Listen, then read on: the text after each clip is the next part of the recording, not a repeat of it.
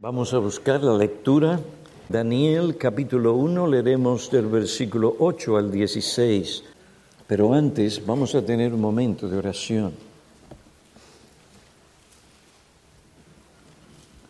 Oh Padre, que nuestra meditación sea agradable delante de ti, Señor y Redentor nuestro.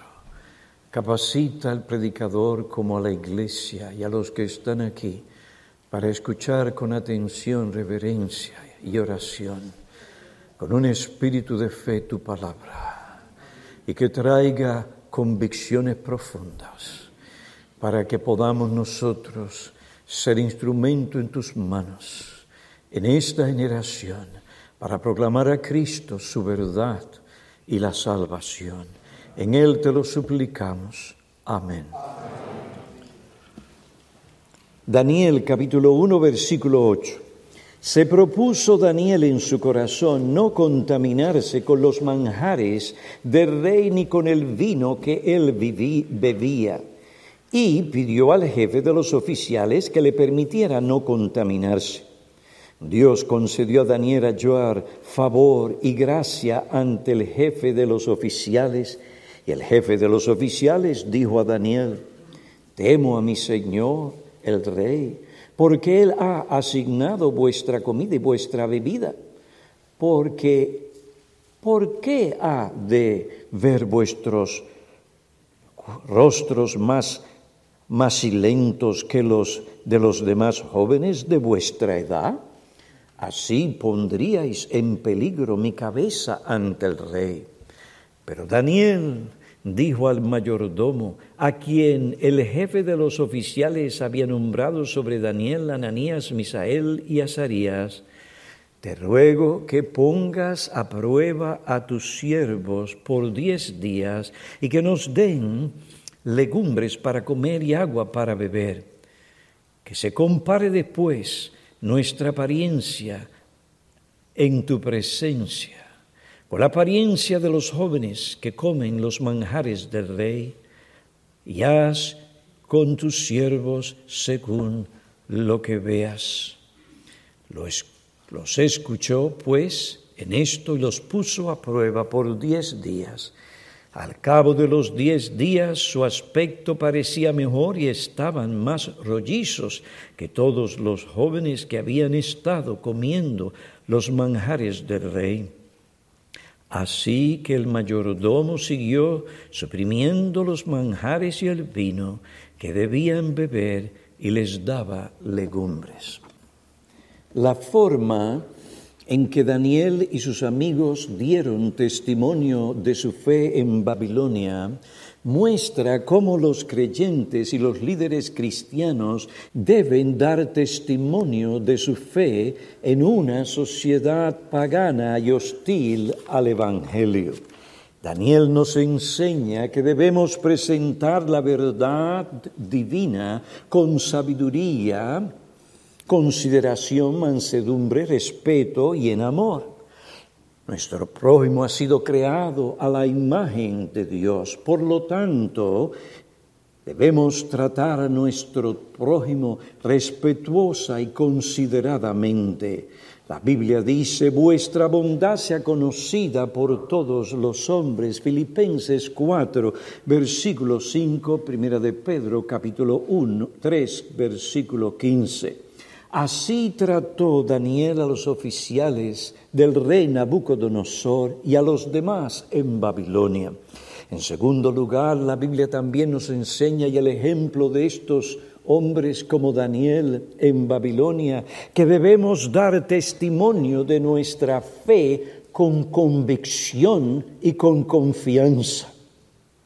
Daniel dio testimonio de su fe en Babilonia con convicción, convicciones bíblicas y con confianza en Dios, su palabra y sus promesas. Daniel habló la verdad divina con convicción. La palabra convicción significa convencimiento seguridad que tiene una persona de la validez de lo que piensa y cree. Daniel estaba convencido de la enseñanza de la verdad que había recibido de la palabra de Dios. Esta verdad estaba firme y profundamente arraigada en su corazón. Él estaba convencido por sí mismo de la veracidad de las enseñanzas de la palabra de Dios. Las aceptó como verdaderas y confiables. Estas verdades santificaron su alma y transformaron su vida, gobernaron su conducta durante todo el tiempo de su vida en Babilonia hasta que murió. Las enseñanzas de la Biblia, sus verdades y principios, no fueron para Daniel meros conceptos teóricos, sino verdades por las cuales vivir, por las cuales morir, y verdades que él tenía que aplicar a su vida. Él vivió conforme a la verdad revelada por Dios, se aferró a esa verdad, estaba dispuesto a sostener la verdad, no importa el costo que tuviera que sufrir. Porque era un hombre de firmes y profundas convicciones, estaba dispuesto a perder la aprobación y el apoyo de los demás para sostener la verdad, para honrar a Dios. Para dar testimonio fiel de su Dios y de su fe, Él no buscó el favor de los hombres, sino sobre todo el favor de Dios. Como Él como el apóstol Pablo, Daniel también tenía la firme convicción de que el favor de Dios y no de los hombres es lo más importante de la vida. Pablo vivió con esta firme y profunda convicción.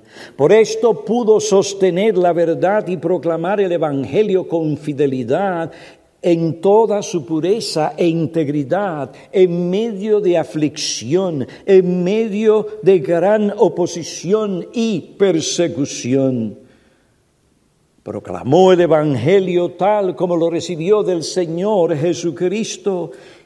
Esto fue así porque su mayor ambición era agradar a Dios, según los Corintios capítulo 5 versículo 9. Él escribió a los Gálatas, ¿busco ahora el favor de los hombres o el de Dios? ¿O me esfuerzo por agradar a los hombres? Si yo todavía estuviera tratando de agradar a los hombres, no sería siervo de Cristo. Tú y yo no podemos tener el mismo sentir de Pablo y de Daniel si nuestra inclinación es agradar a los hombres, es agradar a nuestros hijos, es agradar a nuestros amigos, familiares porque Daniel era un hombre de firmes y profundas convicciones bíblicas, él propuso en su corazón que no se contaminaría con los manjares y el vino del rey en Babilonia. Participar de esos alimentos en ese entorno y circunstancias le hubiera llevado a identificarse y asociarse con los dioses de Babilonia. Si Daniel hubiera caído ante la presión, ah, hubiera cedido ante la presión o por los temores a los hombres, él hubiera violado la ley moral de Dios. Por lo tanto, no participó. Confiando en Dios, buscó la manera correcta de librarse de la orden del rey. Vivir conforme a sus convicciones le permitió dar testimonio de su fe a muchos en Babilonia. Animó a los hombres piadosos a mantenerse firmes en sus convicciones.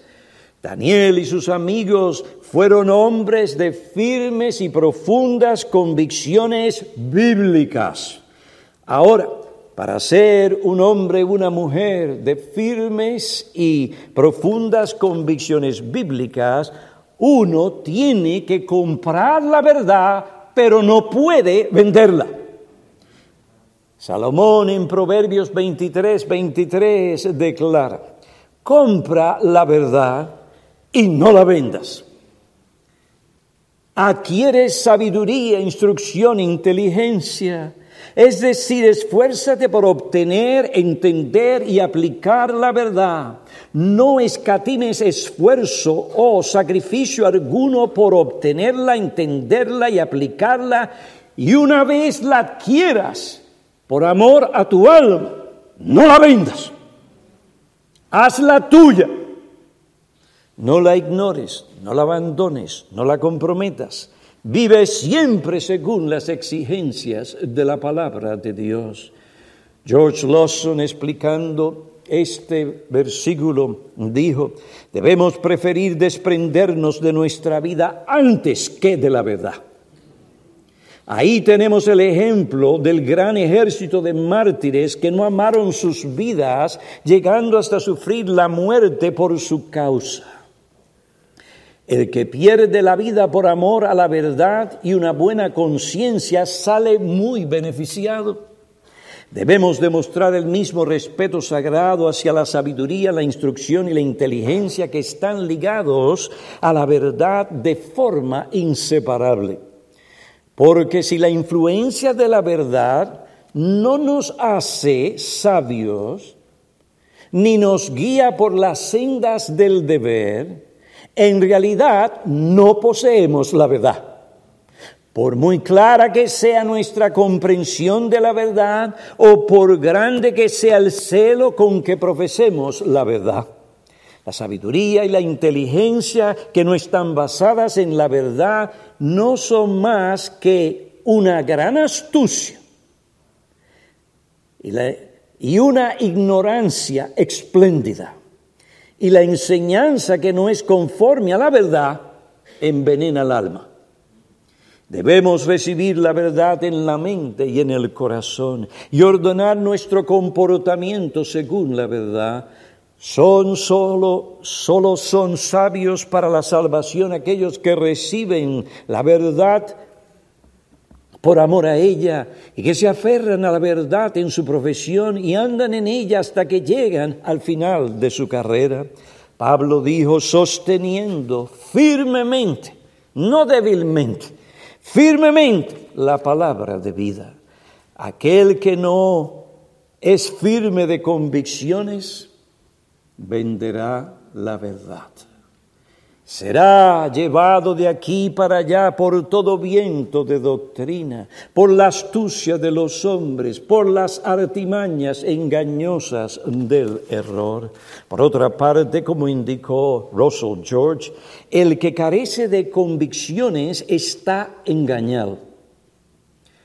Piensa que está tomando sus propias decisiones no se da cuenta que está gobernando por sus deseos. No está razonando. Dice, voy a hacer esto porque es divertido, porque me da una linda sensación. Sin embargo, el que tiene convicciones bíblicas toma decisiones sobre lo que es más prudente. Él se pregunta, ¿qué rendimiento habrá si hago esto? ¿Es justo? ¿Es honesto? ¿Hará daño a otros si hago tal cosa? El creyente maduro se pregunta, ¿Dios lo permite? ¿Qué dice su palabra? Así su vida va tomando dirección. Él toma decisiones basadas sobre las razones más altas que únicamente lo que le da más placer. El que tiene convicciones bíblicas hace lo que hace porque está plenamente convencido de que esto es lo recto y lo bueno y es así porque eso es lo que enseña la palabra de Dios. Algunos tratan de vivir la vida cristiana sin convicciones propias. Tal vez lo hacen porque quieren disfrutar de la aprobación de otros cristianos. Pero hermano, eso siempre termina en un fracaso.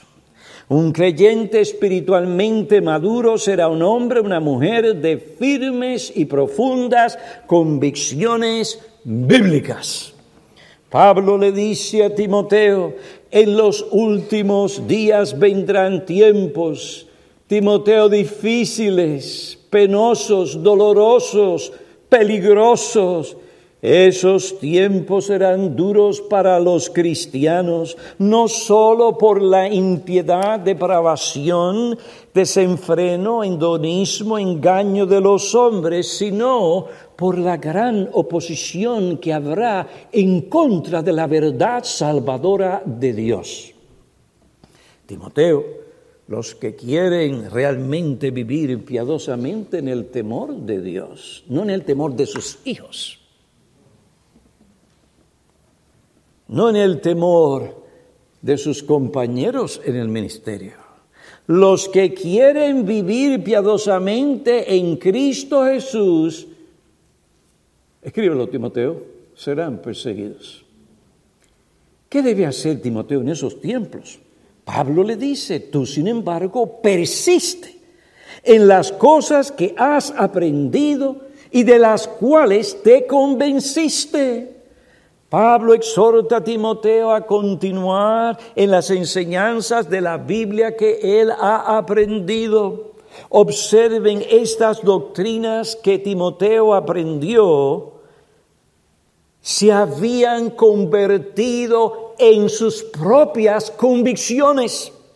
Él no estuvo satisfecho por ver que estas eran las convicciones de su madre, de su abuela y aún de Pablo. No, de las cuales él mismo se convenció. Hijos nuestros, no acepten las doctrinas bíblicas solo porque sus padres se las enseñan o por ser la convicción de sus padres. Si es así, tarde o temprano se apartarán de la verdad. Ustedes tienen que convertir esas enseñanzas en sus propias convicciones. Tienen que esforzarse por entender lo que sus padres le enseñan, lo que el púlpito enseña, lo que dice la Biblia. Tienen que pedir a Dios que Él por su espíritu Espíritu obre de tal manera en vuestras mentes, entendimiento y corazones que haga de esas enseñanzas, de esas verdades bíblicas, de esas doctrinas, vuestras propias convicciones.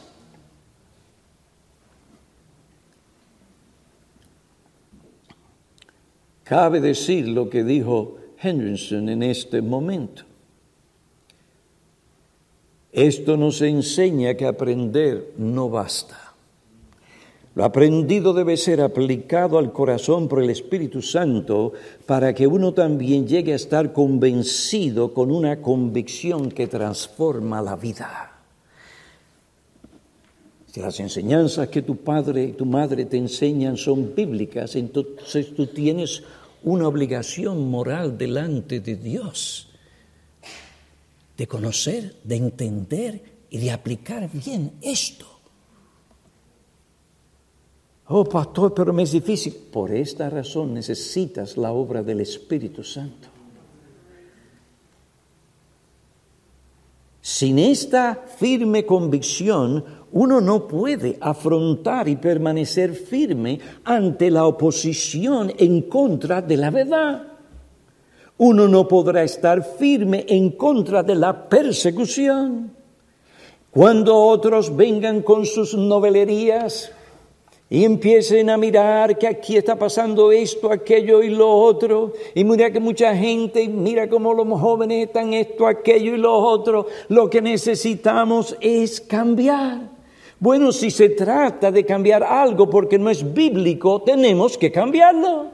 Pero si se trata simplemente de satisfacer los deseos de una generación que está tan encerrada en sí misma, no, en ninguna manera.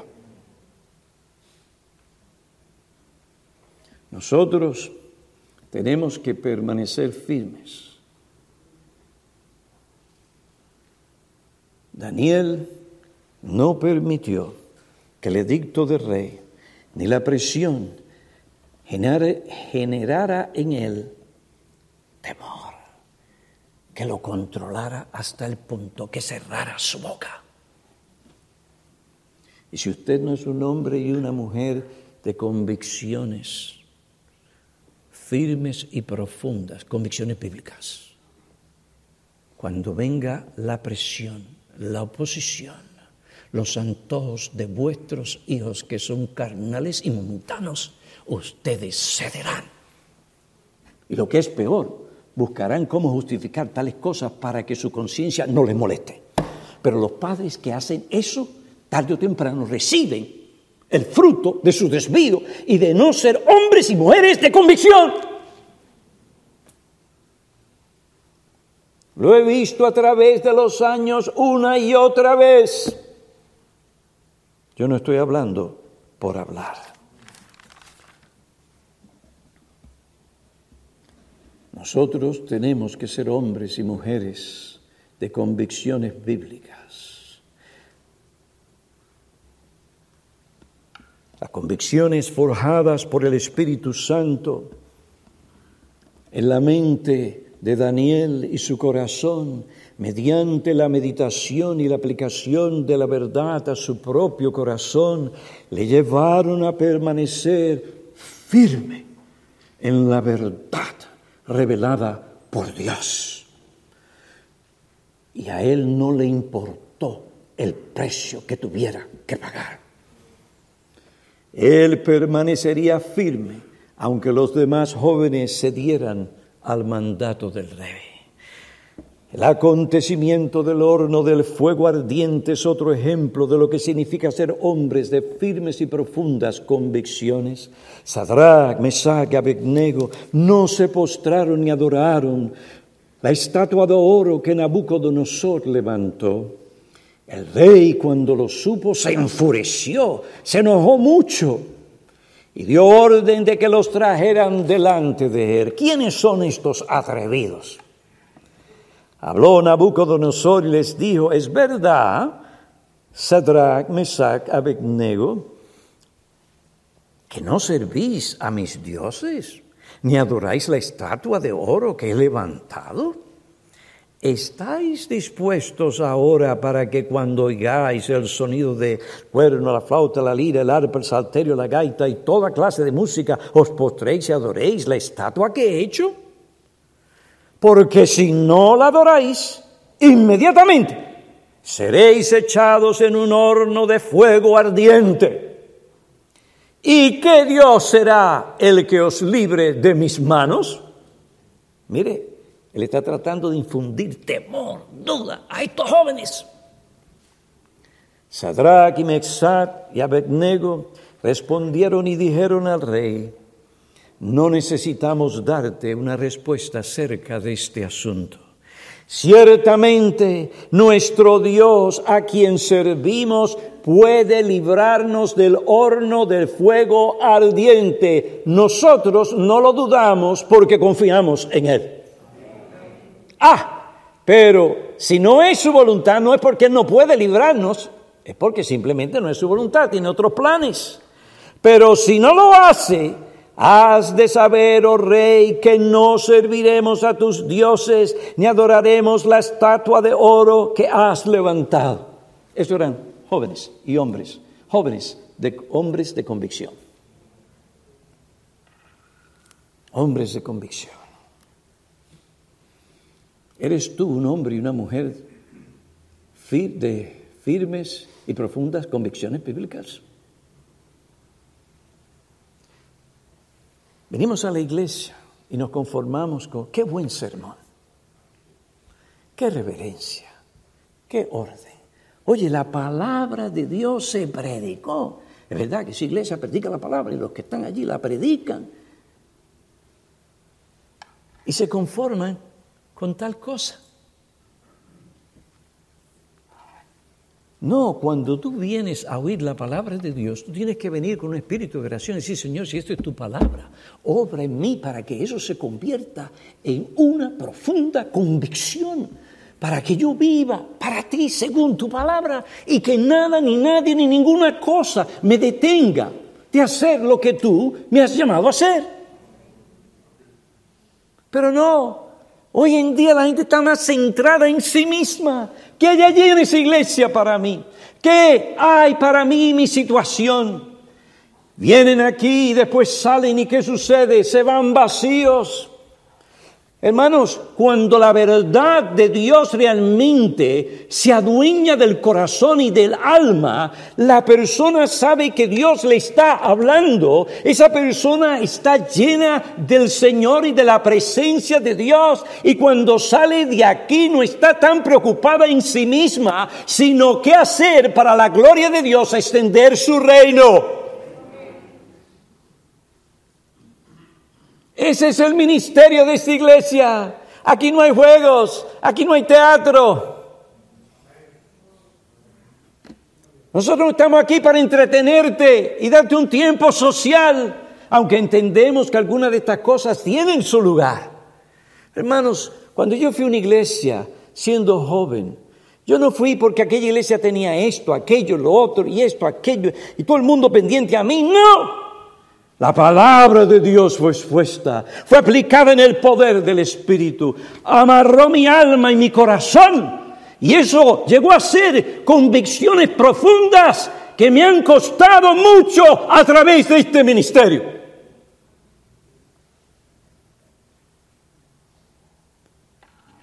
¿Qué está pasando contigo?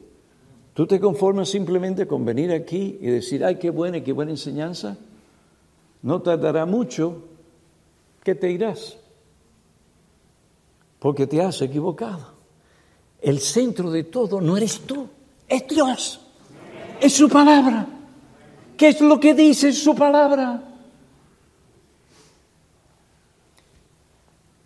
Estos hombres estaban dispuestos a morir, pero si hubieran estado centrados en sí mismos, se hubieran postrado ante esa estatua. ¿Qué necesita esta iglesia? Hombres y mujeres de convicciones firmes y profundas y bíblicas. Ahora, al ver el ejemplo de estos jóvenes o de estos hombres allí en Babilonia, tenemos que recordar que estas cosas fueron escritas no para que tengamos historias que contar a nuestros niños en la noche. Y solo para eso no fueron escritas para amonestarnos y exhortarnos a seguir su ejemplo.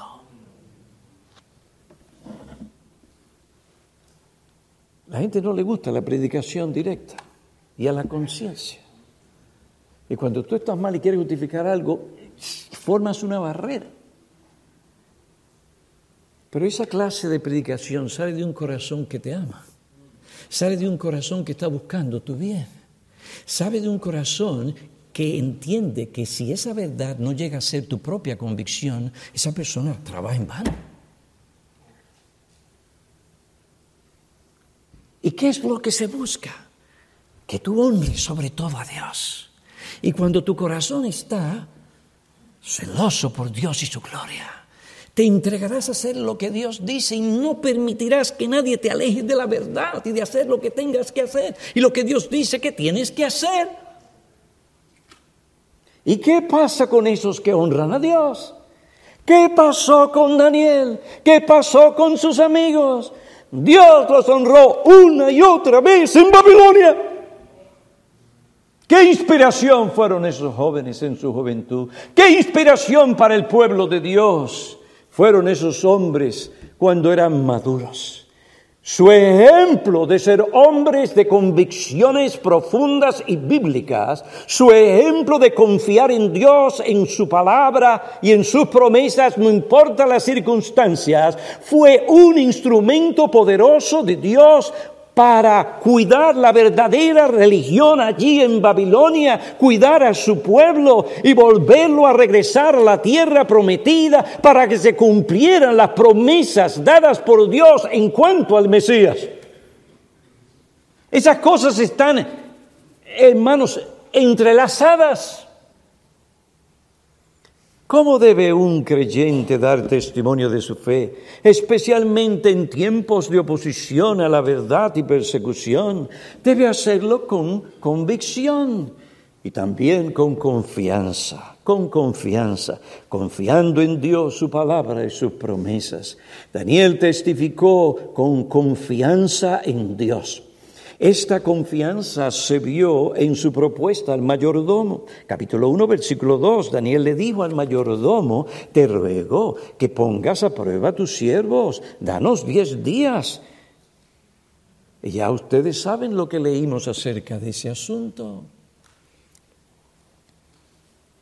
Este joven confiaba en Dios. Nosotros no vamos a comer de esos alimentos. Pero ponnos a prueba. ¿En quién estaba confiando él? en su astucia? No, en Dios. Y Dios honró a esos jóvenes, sobre todos los otros jóvenes en Babilonia. El capítulo 2 de Daniel dice que Nabucodonosor tuvo un sueño. Él pidió a los sabios que le declararan lo que habían soñado. Pero esto era imposible. Los sabios protestaron. No hay hombre sobre la tierra que pueda declarar el asunto al rey, porque ningún gran rey. Oiga bien, estaban tratando de ver si podían alabarlo un poquito, a ver si cedía un poco. Gran rey, ningún gran rey o gobernante jamás ha pedido cosa semejante, ningún mago, encantador o caldeo. Los sabios estaban turbados, afligidos, porque el rey les había condenado a morir si no le declaraban el sueño y la interpretación. Cuando Daniel se entera de lo que está sucediendo, él pidió tiempo al rey para declarar el asunto, el sueño y la interpretación. Daniel buscó al Señor, Daniel buscó a Dios. Dios le reveló el sueño que Nabucodonosor había soñado y su interpretación. Y Daniel le dijo a Dios, a quien el rey había designado para dar muerte a los sabios en Babilonia, Llévame ante el rey y declararé ahora su interpretación. Cuando estaba delante del rey, él le dijo, ¿eres tú capaz? Es decir, Nabucodonosor, Nabucodonosor le dijo a Daniel, ¿eres tú capaz de darme a conocer el sueño que he visto y su interpretación? Daniel le respondió, aunque los sabios, magos, encantadores, no puedan declarar este asunto al rey, hay un Dios en el cielo que revela misterios y él lo ha dado a conocer al rey Nabucodonosor lo que sucederá al fin de los días. Observe, Daniel habló y testificó al rey Nabucodonosor con confianza, sin duda. Hay un Dios en el cielo que conoce todas las cosas. Él es omnisciente. Hay un Dios en el cielo que gobierna todas las cosas como soberano absoluto. Y Él es el que determina y dispone todas las cosas según su voluntad. Él revela lo que sucederá al fin de los días. Daniel habló con convicción y confianza al rey Nabucodonosor sobre los atributos de Dios, la voluntad de Dios y sobre lo que Dios le había revelado. En el capítulo 5 dice que apareció una escritura misteriosa en la pared en Daniel 5 durante el banquete que celebraba el rey Belsasar. El rey quería conocer la interpretación de la inscripción en la pared, pero los magos y sabios de su corte no podían hacerlo. Habiendo recibido del Señor la interpretación de la inscripción, ¿qué hizo Daniel? Daniel habló y testificó al rey Belsasar con confianza. Y no tenía buenas noticias. Le dijo, yo leeré la inscripción y daré al rey su interpretación. Cuando Daniel habló, lo hizo con autoridad y con la seguridad de que lo que Dios había revelado se cumpliría y aquella misma noche se cumplió. Daniel no tuvo dudas sobre lo que había declarado al rey porque él conocía que podía confiar en Dios, su palabra, lo que él ha revelado. Su seguridad no procedía de una confianza en sí mismo ni en sus capacidades, sino en la veracidad, soberanía y omnipotencia de Dios. En el capítulo 2, Daniel da a conocer al rey Nabucodonosor la fuente que le capacitó para interpretar su sueño. Daniel dijo, en cuanto a mí, me ha sido revelado este misterio no porque yo tenga más sabiduría que cualquier otro ser viviente, sino con el fin de dar a conocer al rey la interpretación. Nabucodonosor, hay un Dios en el cielo que revela los misterios. Él ha dado a conocer al rey lo que sucederá. Y así acontecerá, porque la palabra del Señor permanece para siempre. Aunque los demás hombres en Babilonia no podían interpretar el sueño, había un hombre que podía hacerlo. Hermanos, un hombre que estaba seguro. Aunque otros no podían hacerlo, Daniel sí podía hacerlo, porque él confiaba en Dios. Como otro siervo del Señor declaró, nosotros también afirmamos Hoy necesitamos tal confianza en el Evangelio. Porque parece que muchos han perdido tal confianza cuando hablan del Evangelio. ¿Cómo lo hacen? Lo hacen como si fuera necesario pedir disculpa para hacerlo. Cuando hablan del Evangelio lo hablan como si ellos mismos no están seguros del mensaje que proclaman. No quieren sonar muy dogmáticos. Hablan con timidez y duda. Algunos piensan que no es suficiente proclamar el Evangelio. Según ellos, el mensaje debe estar acompañado por otras cosas. La predicación de la palabra misma no es suficiente.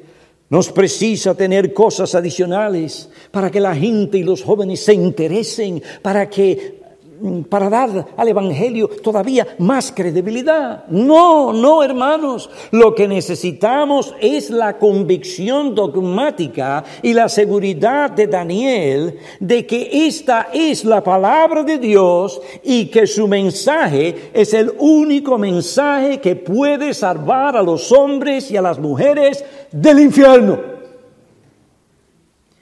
Esta convicción y confianza debe manifestarse en el entusiasmo, en la pasión, en el celo, con lo cual tenemos que presentar el Evangelio. Daniel en medio de hombres sabios que habían llegado al límite de sus recursos mentales, habla con gran confianza, que parece simplista Dice, he aquí la interpretación, he aquí la respuesta a vuestra inquietud. Tu hermano y yo tenemos el mensaje que los hombres necesitan oír.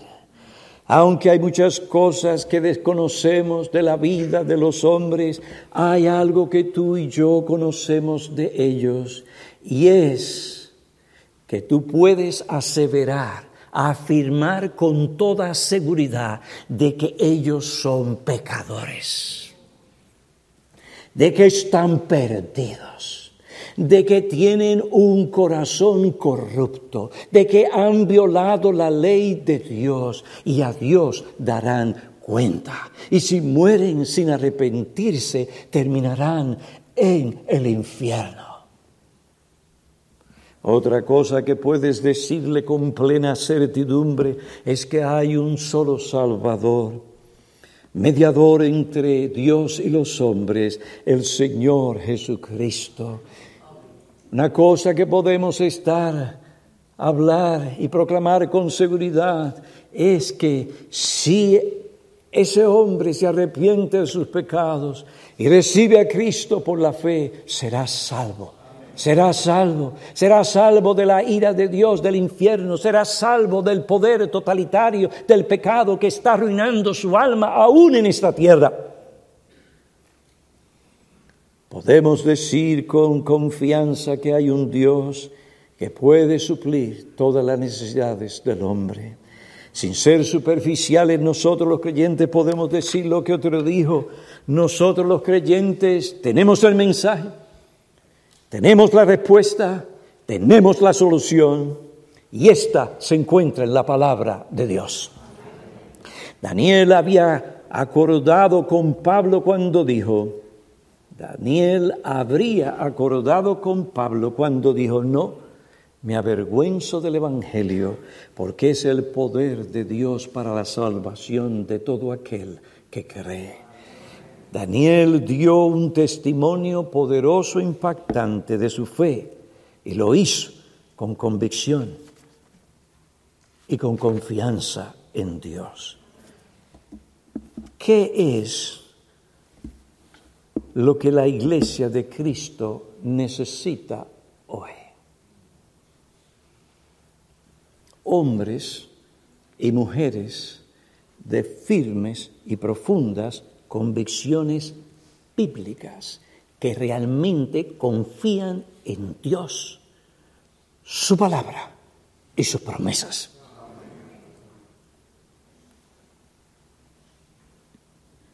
Estos son los hombres y las mujeres que Dios ha utilizado en la historia para guardar y transmitir su verdad y lograr sus propósitos redentores en Cristo.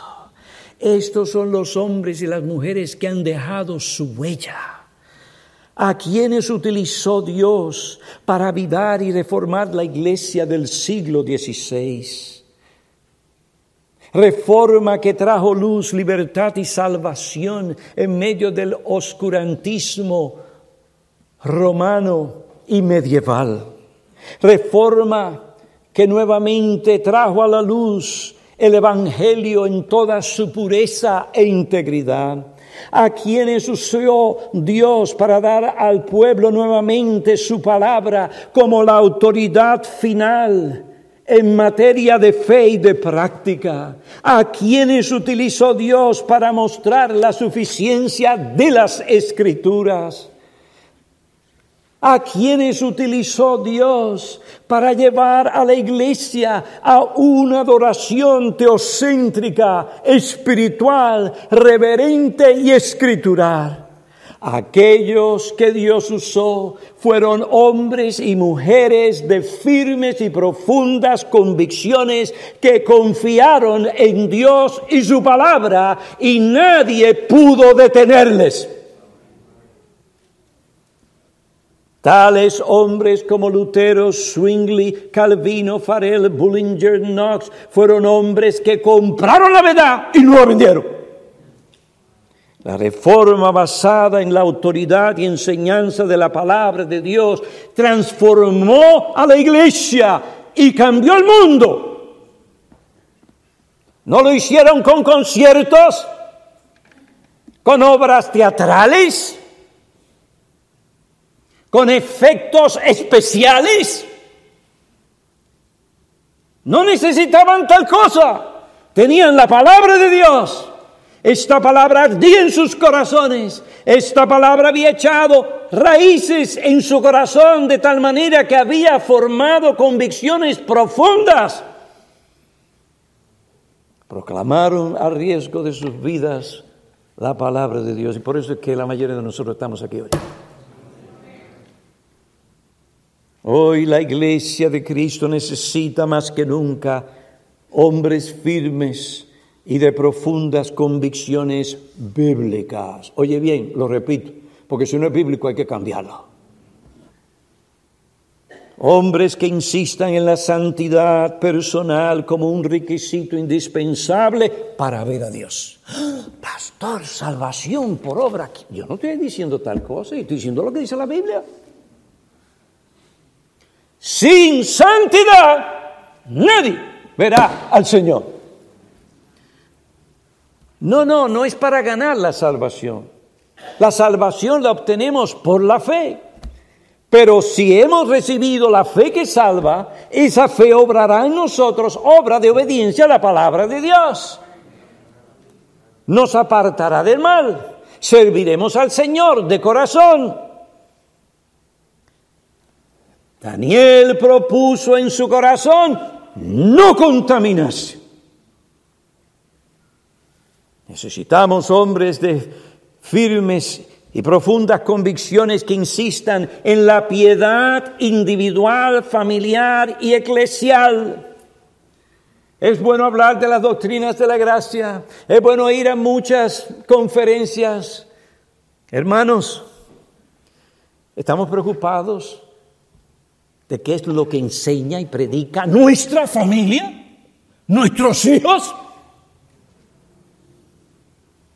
¿Cómo pretendemos llevar la reforma cuando la reforma no ha llegado a nuestros propios hogares?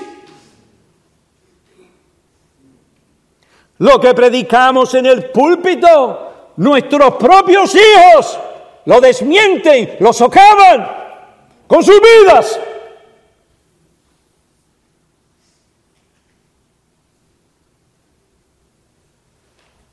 Yo y mi casa adoraremos no a nuestros hijos, sino a Dios. Necesitamos esta clase, este tipo de hombres en el ministerio. Que le enseñen a la iglesia la verdad, con amor y todo lo demás. dicen, aquí así es como se hace. No perfecto, pero así es como se hace. Nosotros vivimos luchando con ellos, aplicándole las escrituras, no dejándonos que ellos nos manipulen, ni nos engañen, ni hacer de ellos dioses.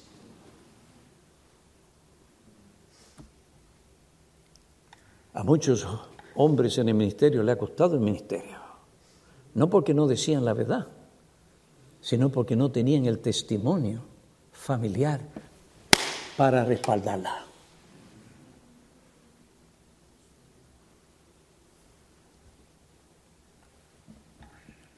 Yo lo dije, cuando yo llegué aquí, mami, tú te vas a ir a casa, yo trabajo. A que dar atención a nuestras hijas. Porque si yo no tengo en mi casa hijas sujetas a mí, yo no puedo ministrar en la iglesia. Queremos hombres de firmes convicciones en la piedad individual, nuestra propia piedad. Tenemos que dar muerte a nuestros pecados. Tenemos que preguntarnos, ¿realmente estamos predicando a Cristo o no estamos predicando nosotros mismos? ¿Qué es lo que estamos haciendo al predicar? Que la gente nos busque, que tengamos cinco mil, seis mil, trescientos mil likes. Yo he tenido que preguntarme eso a mí mismo. ¿Qué estoy haciendo? ¿Por qué lo hago? ¿Está en mí lo que estuvo en Juan el Bautista? Él debe aumentar y yo menguar. Yo le decía a alguien esta mañana, creo que es por eso que Dios me ha dado varias bofetadas y sigue dándome bofetadas en su providencia para humillarme. ¿Ah? Para que no esté buscando la gloria de los hombres, sino tratar con mi propia arma, mi propio corazón.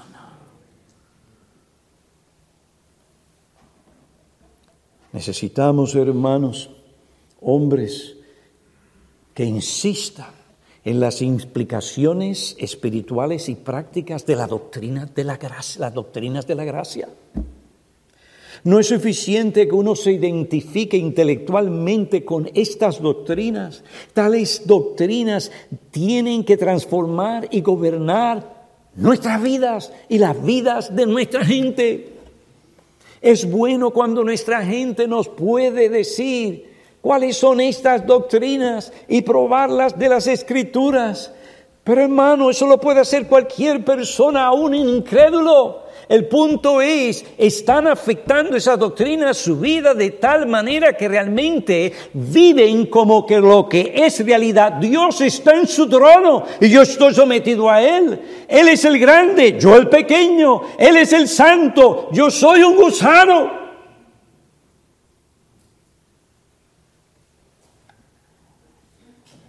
La iglesia necesita hombres de firmes convicciones bíblicas que enseñe la ley moral de Dios, sí, como norma de conducta cristiana, no como medio para su justificación, somos salvos por la fe en Jesucristo, sino como norma de santidad y conducta que todos tenemos que obedecer. ¿Para qué? Para agradar a Dios, para mostrar que realmente le amamos, para vivir en santidad, reflejando el carácter de nuestro Señor Jesucristo. Hermanos, escuchen, el amor no se opone a la ley, más bien el amor es el cumplir la ley. La gracia salvadora de Dios tampoco se opone a la ley. Al contrario, la gracia trae salvación del pecado. ¿Para qué? Para que podamos vivir según la ley moral de Dios. Porque la gracia de Dios se ha manifestado trayendo salvación a todos los hombres, enseñándonos que negando la impiedad, vivamos en este mundo ahora. ¿De qué forma? De una manera sobria, justa. Hay que cumplir, hay que obedecer la ley de Dios. Y piadosamente. Necesitamos hombres de convicciones firmes y profundas que insistan, que insistan en una evangelización bíblica en la que se llama al hombre al arrepentimiento evangélico o bíblico y a la fe que realmente salva. Evangelización que no termina hasta llevar a los convertidos a una relación correcta con la iglesia del Señor Jesucristo en su manifestación, la única reconocida por el Nuevo Testamento, que es la iglesia local. Es allí donde esas almas recibirán la enseñanza. Allí se les enseñará, si es una iglesia bíblica, a guardar todas las cosas que el Señor Jesucristo ha mandado en el seno de la iglesia no una iglesia virtual, sino una iglesia real de personas vivas que usted puede tocar, con las cuales usted puede vivir, donde se exhorta una persona a otra, donde el ministro conoce tu vida, tú conoces la vida del ministro y el ministro puede prepararse con la ayuda del Señor y aplicar las escrituras de tal manera que te encuentre donde tú necesitas ser encontrado para que tu vida cambie, para que para la gloria del ministro no, la gloria de Dios, la gloria de Cristo, que se entregó por un pueblo. ¿Por qué clase de pueblo? Entregado y celoso por buenas obras. Necesitamos hombres de profundas convicciones que insistan en una adoración bíblica, principio regulador es el principio que se entiende y se aplica. Necesitamos hombres que insistan en el lugar central y glorioso de la predicación bíblica como un medio para la evangelización, como medio principal para edificar y santificar a los santos. Necesitamos hombres que aprendan, que unan los puntos. Vamos a hacer esto, vamos a hacer aquello, vamos a decir, sí, bien, está bien, pero espera un momentito. ¿Va a quitar eso a la predicación de su lugar central? Entonces no. Hermanos, estas cosas cuestan. Si nosotros queremos hacer lo que Dios dice, tenemos que oír las palabras de Pablo Timoteo. Los tiempos son difíciles, estos tiempos son difíciles. Hay una gran oposición y cada día se pone peor a la verdad. ¿Qué debes hacer tú y yo? Lo mismo que Pablo le dijo a Timoteo. Persiste, no en cosas nuevas. Persiste en lo que has aprendido. Persiste en lo que te convenciste. Timoteo, Mantente en ello y hazlo hasta que el Señor te llame. No importa si tienes mucha o poca influencia. No importa si tienes muchos o pocos hombres o números en la iglesia. No importa si eres muy famoso o no. Persiste tú en lo que has aprendido. ¿Por qué? Porque se desprende de una Biblia infalible. Cuando los profesantes de religión aparten sus oídos de la verdad y se vuelvan a mitos, Timoteo persiste en lo que has aprendido, de lo cual te convenciste. Haz el trabajo. Dice, tú, Timoteo, sé sobrio en todas las cosas. Sufre penalidades. Haz el trabajo de evangelista. Cumple tu ministerio. Sé fiel. Pelea la buena batalla.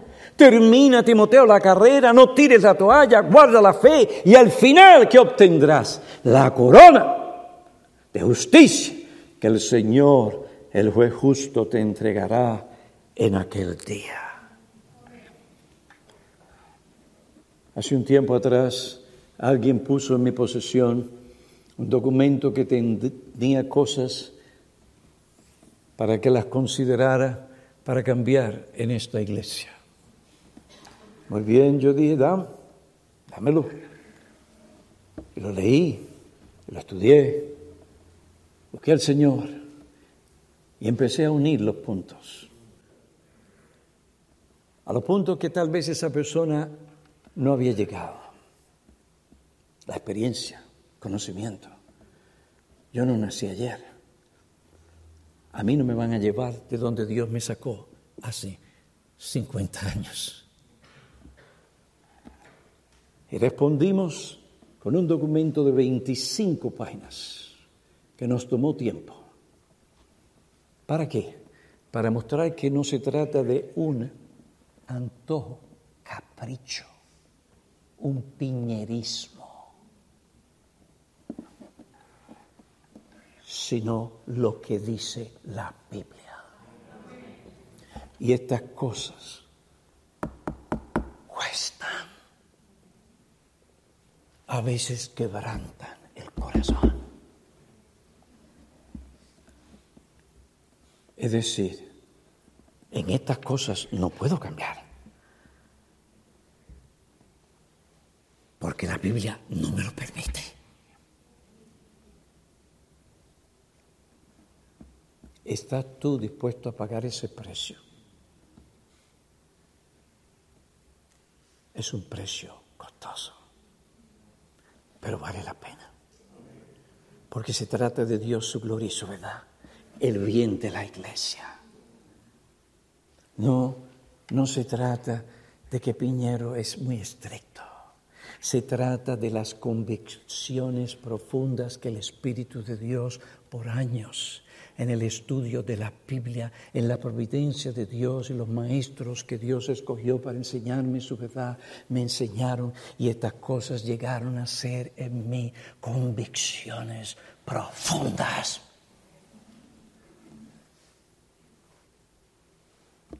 Si yo sigo ese camino, esta iglesia dejaría de ser lo que Dios la ha hecho. Nosotros no podemos ser como el camaleón. ¿Sabe qué hace el camaleón? Cambia el color según el ambiente. Y hay muchos pastores que son como camaleones. Lo que permita mayor influencia, lo que le dé a la gente esa satisfacción social, aquello y lo otro. No, no, no, no, no, no, no. ¿Qué dice la palabra de Dios? De mí dirán muchas cosas, pero una cosa que no pueden decir, ese hombre. ¿De qué, de qué hombre tú estás hablando? ¿Del hombre de, del año 1970? Eh, o el 1990 o, del 2000 o, del 2020. Eso no lo pueden decir de esta iglesia. Porque cuando yo vine aquí por la, por la misericordia de Dios, yo no vine aquí a jugar con las almas de la gente. Yo vine aquí a ser un pastor y a proclamar la palabra con convicción. donde hay que cambiar, porque la Biblia dice que hay que cambiar y es bíblico, hay que cambiar. Pero si no es así, es lo que dice la Biblia, sola, escritura, cueste lo que cueste. Eso es lo que el mundo hispano necesita. Hombres y mujeres de firmes y profundas convicciones. De una madre que se sienta con su hija y le enseña las escrituras. Y puede pasar horas, porque los muchachos traen cuánto argumento usted puede pensar. No, porque aquello, aquello, el que... Cuando esa madre se sienta, no, mira lo que dice la Biblia. No, no, pero es que la casa de aquel lo hace. No, no, no, pero es esta casa, mira lo que dice la Biblia.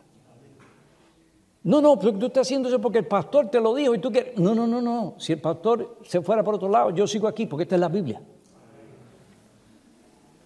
Después de los años, ver el fruto de ese esfuerzo de esa madre de años. Eso es ser una mujer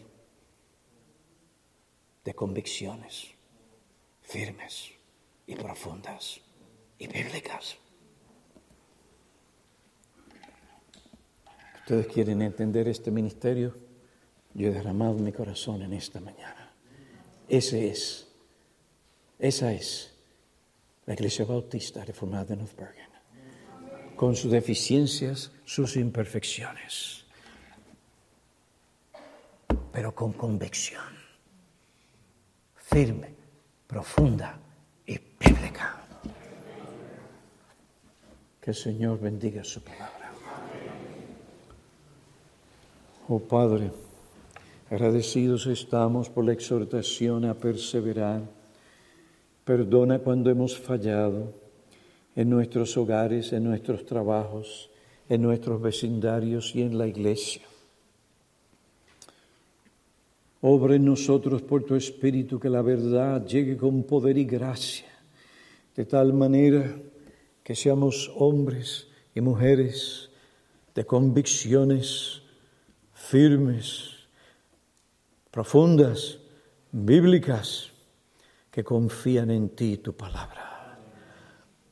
Te pedimos esta misericordia y bendición en Cristo.